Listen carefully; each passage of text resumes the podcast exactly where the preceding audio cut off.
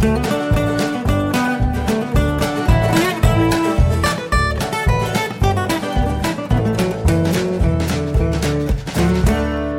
und herzlich willkommen zu Jörn Schars Feine Podcast Episode 288. Ich bin Jörn Schaar und ihr seid es nicht.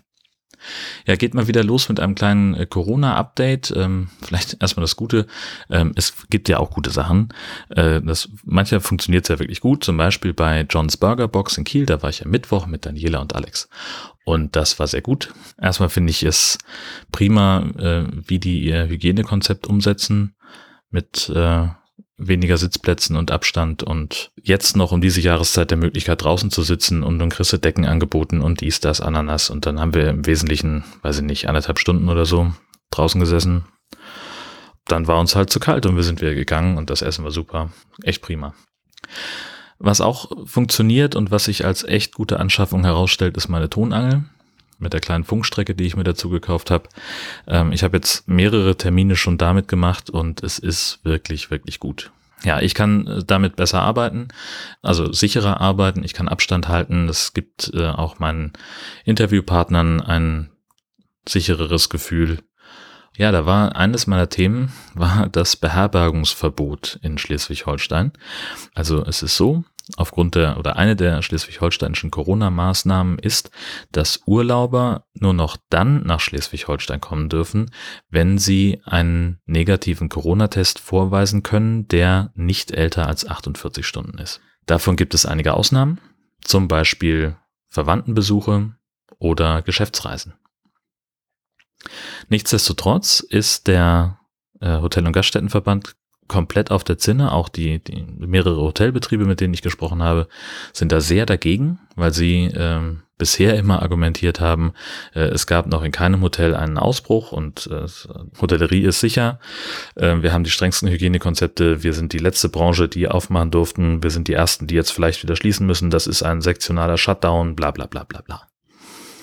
Also kann ich auch alles verstehen. Ne? Wenn du, wenn du ein Hotel hast, ist das gerade richtig scheiße. So, du hast dann eben den Fall, dass morgens um 10 die aktuelle Liste mit den Risikogebieten rauskommt. Innerdeutsche Risikogebiete wohlgemerkt. Und dann musst du halt gucken, wer reist heute an und wo kommen die Leute her. Und dann musst du Kontakt aufnehmen. Und dann musst du mit denen sprechen und musst sagen, sie müssen erstmal einen Corona-Test machen, bevor sie hierher kommen dürfen. Das heißt also, man hat mehr Arbeit, häufig genug mit dem Ergebnis, dass dieser Gast dann vielleicht storniert, weil er sagt, so schnell kriege ich das nicht hin. Weil es natürlich auch nicht überall so wahnsinnig einfach ist, einen Corona-Test machen zu lassen. Auftritt Anwalt aus dem Kreis Recklinghausen. Der wollte nun unbedingt in den Herbstferien nach Sylt und so dringend nicht getestet werden, dass er einen Eilantrag gestellt hat beim Oberverwaltungsgericht von Schleswig-Holstein, um überprüfen zu lassen, oder um feststellen zu lassen, das war sein Ziel, dass dieses Beherbergungsverbot nicht, nicht äh, in Ordnung ist. Gibt mehrere Bundesländer, die das auch schon abgeschafft haben. Ich glaube, Sachsen hat es politisch gekippt und in mehreren anderen Bundesländern gab es Klagen, denen stattgegeben worden ist. In Schleswig-Holstein ähm, wurde in der Hauptsache gar nicht erst verhandelt weil er halt ähm, einen Eilantrag gestellt hat. Er sagte, ich weiß nicht, keine Ahnung, wie jetzt der zeitliche Ablauf war, aber es war halt irgendwie eine sehr kurze Frist, in der sie entscheiden mussten. Äh, und deswegen haben sie nur eine Folgenabschätzung gemacht und haben gesagt, dass das öffentliche Interesse höher wiegt, also dass das öffentliche Interesse am Schutz der Gesundheit der Allgemeinbevölkerung von Schleswig-Holstein wiegt höher als das Urlaubsbedürfnis dieses Anwalts. Und da könnte man halt sagen, ja, gut, schade, dumm gelaufen, lasse ich mich halt testen, aber nicht dieser spezielle Herr Anwalt, der ähm, seinen Hedonismus und seine Privilegien, die er einfach hat als selbstständiger Unternehmer ähm, in einer Branche, die jetzt nicht ortsgebunden ist. Er sagt einfach, du hast eine Geschäftsreise. Also, äh, und das, das ist halt, das, das ist, weiß ich natürlich nicht ganz genau. So, ich interpretiere das nur aus einem Zeitungsartikel, den ich gelesen habe, dass er sagt, das war schon immer unser Plan, eine Geschäftsreise zu machen und dann noch ein paar schöne Tage hinten dran zu hängen mit der Familie. Und das dürfen wir jetzt nicht. Aber die Geschäftsreise können wir trotzdem machen. Und natürlich fährt er, wie jeder normale Mensch es machen würde, mit Frau und Kindern auf Geschäftsreise, ist doch klar. Was für ein Arsch. Entschuldigung. Wenn es wirklich darum gegangen wäre, eine Geschäftsreise zu machen, hätte er diesen, diesen Eilantrag nicht machen müssen. Also zieht er sich doch gerade den, den, diese, diese, diese Lücke Geschäftsreise aus dem Arsch, damit er trotzdem fahren kann. Sowas macht mich wütend, wirklich gar nicht mal, also weißt du, natürlich muss man rauskommen und natürlich ist es wichtig, auch mal was anderes zu sehen. Natürlich gibt es sowas wie Lagerkoller ähm, und, und äh, man muss auch mal den Alltag hinter, hinter sich lassen. Das Urlaubsbedürfnis ist ja da und das kann ich auch nachvollziehen. Und wie gesagt, ich habe auch Verständnis für die wirtschaftliche Lage von Hotels. Aber Leute, kommt doch mal klar. Weißt du, wenn, wenn so jemand wie dieser Typ, den ich noch nicht persönlich kenne, der ist zufällig sehr gut befreundet mit dem Besitzer des Hotels, in dem er jetzt absteigt, der zufällig auch der Vorsitzende des äh, örtlichen Dehoga-Vereins auf Sylt ist, aber Details, also schreibt die Zeitung, ich verlinke den Artikel gerne, aber er steht hinter einer Paywall. Also dieser Typ kommt mit seinem, mit seinem Egoismus und seinen Privilegien von, ich kann es ja zu einer Geschäftsreise erklären und setzt sich über geltende Regeln hinweg, die für alle anderen gel gelten, an die sich andere halten, nur er muss das nicht. Das ist so einer, der auch im, im Halteverbot parkt, vorm Bäcker oder auf dem Behindertenparkplatz, weil es so bequem nah dran ist und weil dann jeder, der beim Bäcker reingeht, seinen Audi Q5 sieht oder was auch immer der Idiot fährt, keine Ahnung. Meine Fresse regt mich sowas auf. Naja. Also äh, das ist übrigens noch nicht ausgestanden, er ist ja trotzdem gefahren und hat auch schon angekündigt, dass dann das nächste ist. Also, dass er der Meinung ist, dass äh, die Begründung des Gerichts äh, nicht, nicht stichhaltig ist und deswegen wird er also einen weiteren Eilantrag einreichen bei seinen Freunden vom Bundesverfassungsgericht. Yay! Es gibt auch schon weitere Klagen, die beim Oberverwaltungsgericht Schleswig-Holstein anhängig sind gegen das Beherbergungsverbot von Leuten, die keinen keine Dienstreise machen oder keine Geschäftsreise machen und die keinen negativen Corona-Test machen. Herzlichen Glückwunsch. Ansonsten habe ich jetzt gerade äh, von der Woche nicht so wahnsinnig viel mitbekommen. Wir haben gerade Besuch. Ähm, meine Nichte und mein Neffe sind da. Ich hatte nicht wahnsinnig viel von denen, weil Arbeit ja trotzdem weiter lief. Also es war wirklich so ein, ja, Arbeiten über Tag und dann noch so ein bisschen Kinderentertainment und äh, Quatsch machen mit denen. Das war jetzt auch so im Prinzip der, der Hauptbestandteil der, der Woche. Das war, war super. Aber wie gesagt, also so die, die, das Gute daran war, dass, dass äh, die Herzdame da äh, sich ein bisschen freiräumen konnte, beziehungsweise sie hatte sowieso wenig Termine und konnte dann mit denen halt auch irgendwas unternehmen, was ich jetzt diese Woche nicht gekonnt hätte. Also ähm, habe ich auch ein bisschen was verpasst sozusagen. Ähm, aber es hilft ja nichts. Muss ja, irgendjemand muss ja auch arbeiten hier in dem Haus. Nein, ähm, machen wir natürlich beide genug, aber sie hatte jetzt halt das Glück, dass sie dann ein bisschen mehr Freizeit sich rausschaufeln konnte. Dann habe ich ein neues Spielzeug mir besorgt und zwar diesen Wunder Key Organizer, so ein Schlüsseldings. Ich bin da auch so ein bisschen ähm, spät bei der Party. Das ist im Prinzip, ähm, sind das zwei Metallstreifen, wo man mit so Abstandshaltern und Gewindedingsbumsis äh, seine Schlüssel so reinschrauben kann an zwei Seiten.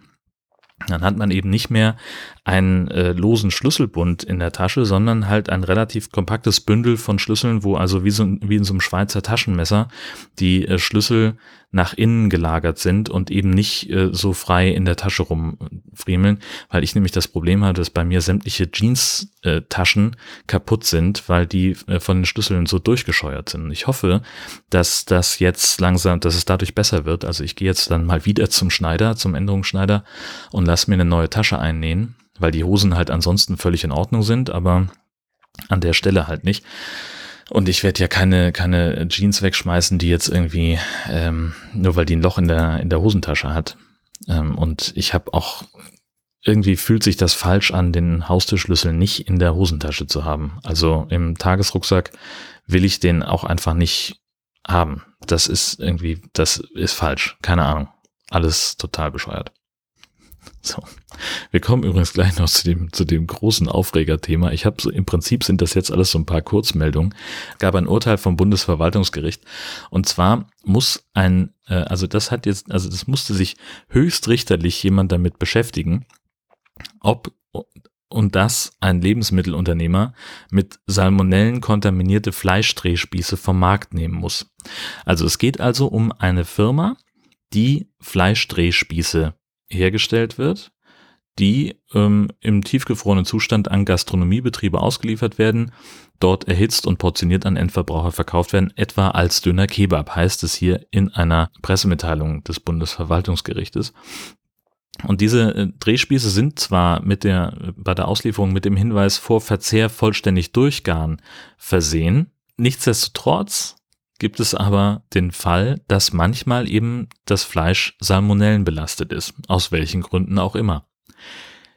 Das Konzept dieses Lebensmittelhändlers sieht aber nicht vor, dass man dann gleich die ganze Charge vom Markt nimmt, sondern äh, dass man halt gar nichts macht. So, man muss halt, halt natürlich ähm, überprüfen die das auf Salmonellen. Wenn sie was entdecken, dann gucken sie, dass ihre Prozesshygiene dann besser wird an der Stelle, dass sie also nochmal sauber machen.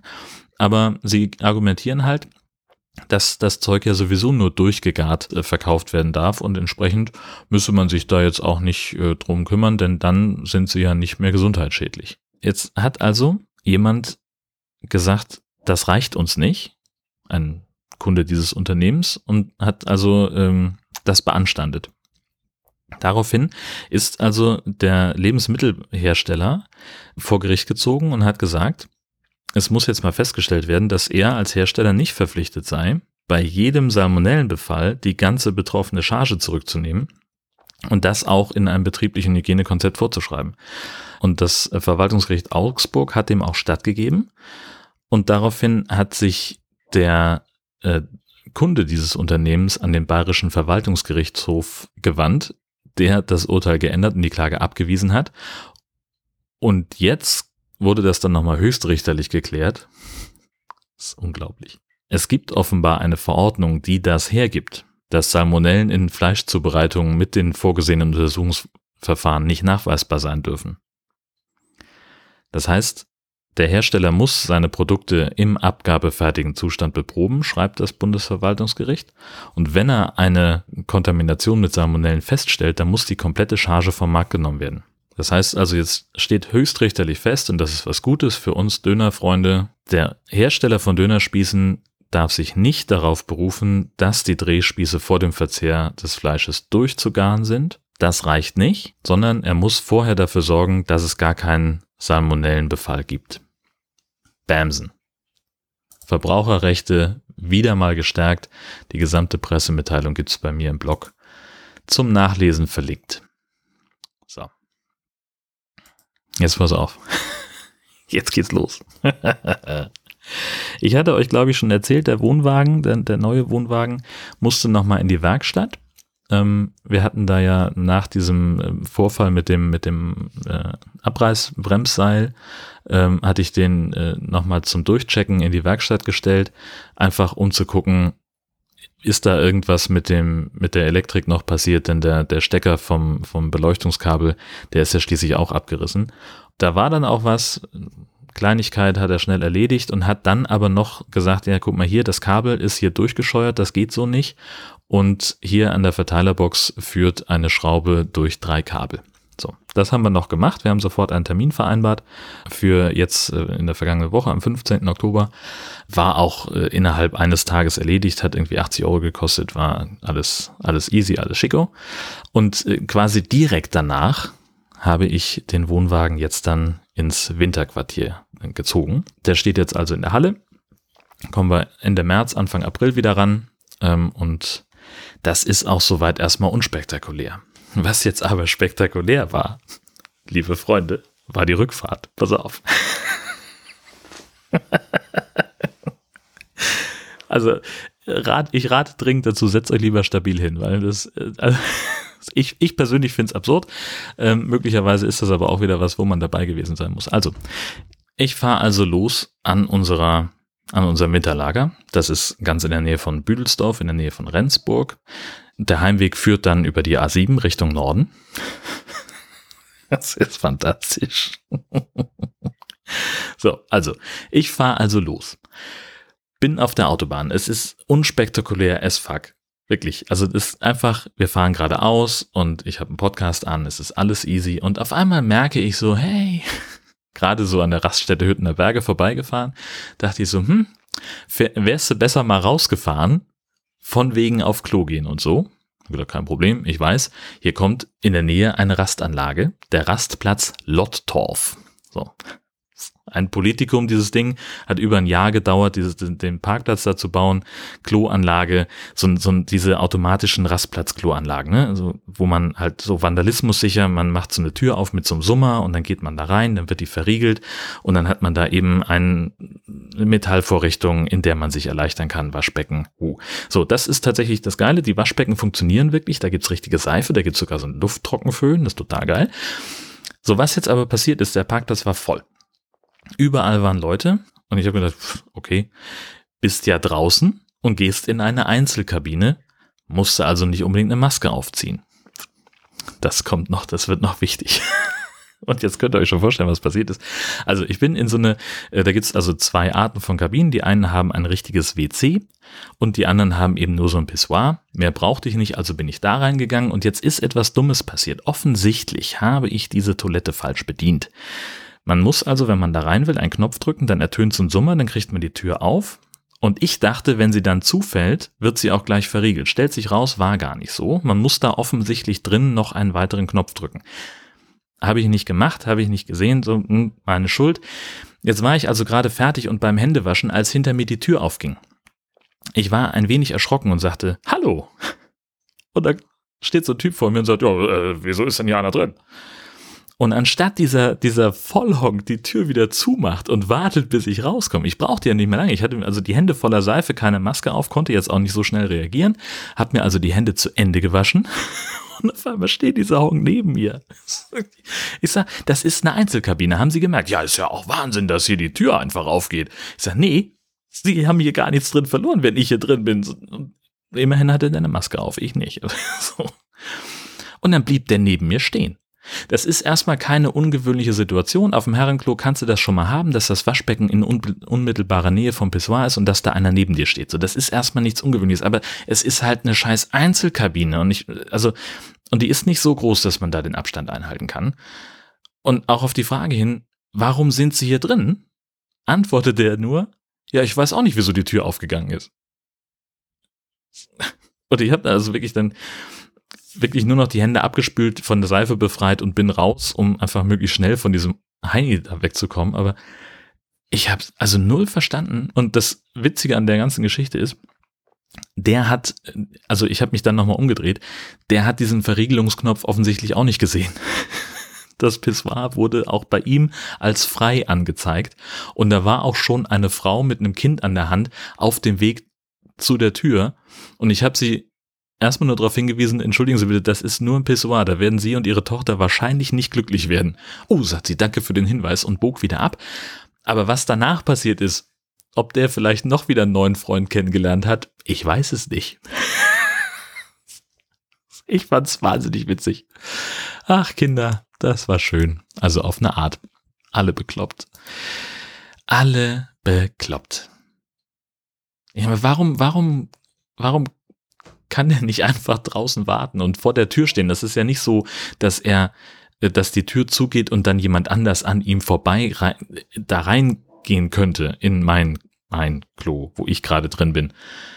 Sondern er könnte einfach wie ein normaler Mensch sagen, oh, Entschuldigung, komisch, was hier, irgendwie, weiß ich auch nicht, und macht die Tür wieder zu, wartet kurz, bis ich draußen bin. Ich war am Händewaschen, auch selbst wenn ich noch am, am Pischern gewesen wäre, wäre unkritisch gewesen, weil man ja mit dem Rücken zur Tür steht und pff, ist mir egal. Aber, äh, also, ja, ach, ich weiß auch nicht, also vielleicht fällt euch irgendwas ein ähm, dazu, was ihr mir, was ihr mir da erzählen wollt. Ob, äh, also bin ich der Dofi hier oder, oder äh, habe ich irgendwas verpasst? Also, dass ich, dass ich einen Bedienungsfehler begangen habe, das äh, ist klar, aber äh, vielleicht auch einfach so die, die generelle gesellschaftliche Konvention in der, in dem Zusammenhang. Würde mich eure Meinung interessieren. Gerne in die Kommentare. Das ist bescheuert.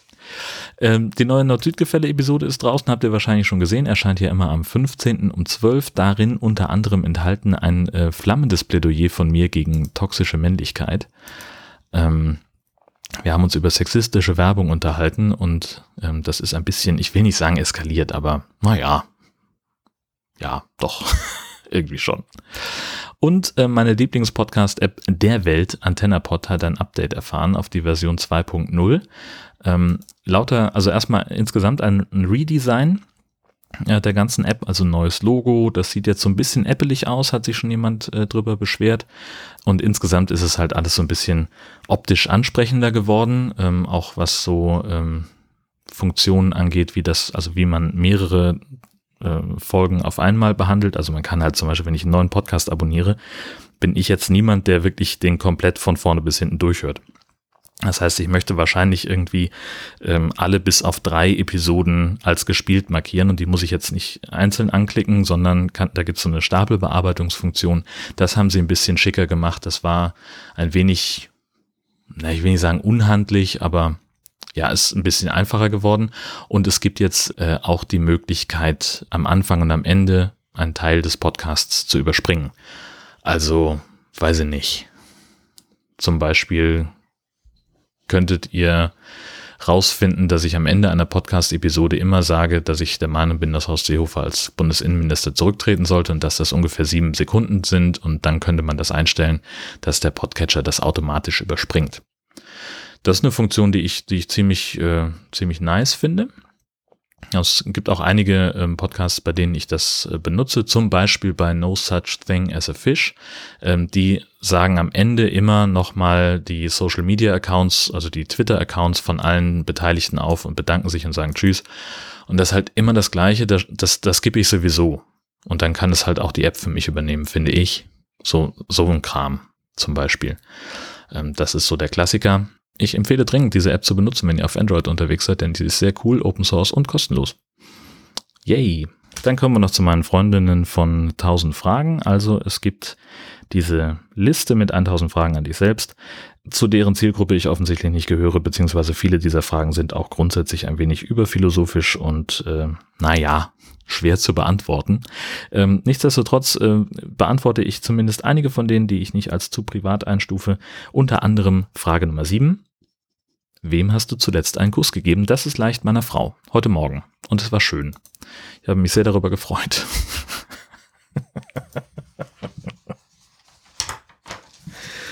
Wir alle haben uns sehr darüber gefreut. Das war sehr schön. Nummer 79. Hinterlässt du einen bleibenden Eindruck? Ja, was weiß denn ich? Also, wenn ich irgendwo, ähm, irgendwo bin, wo ich vorher noch nicht war und äh, Leute treffe, die ich vorher noch nicht äh, kannte, dann kann man ja nur feststellen, ob ich einen bleibenden Eindruck hinterlassen habe, nachdem ich wieder gegangen bin. Und dann bin ich in der Regel nicht mehr da und bekomme das nicht mit. Insofern keine Ahnung. Was allerdings ich feststelle, ist, dass äh, ich manchmal Dinge sage, die sich dann ähm, in so einer Blase von Menschen gewissermaßen verselbstständigen.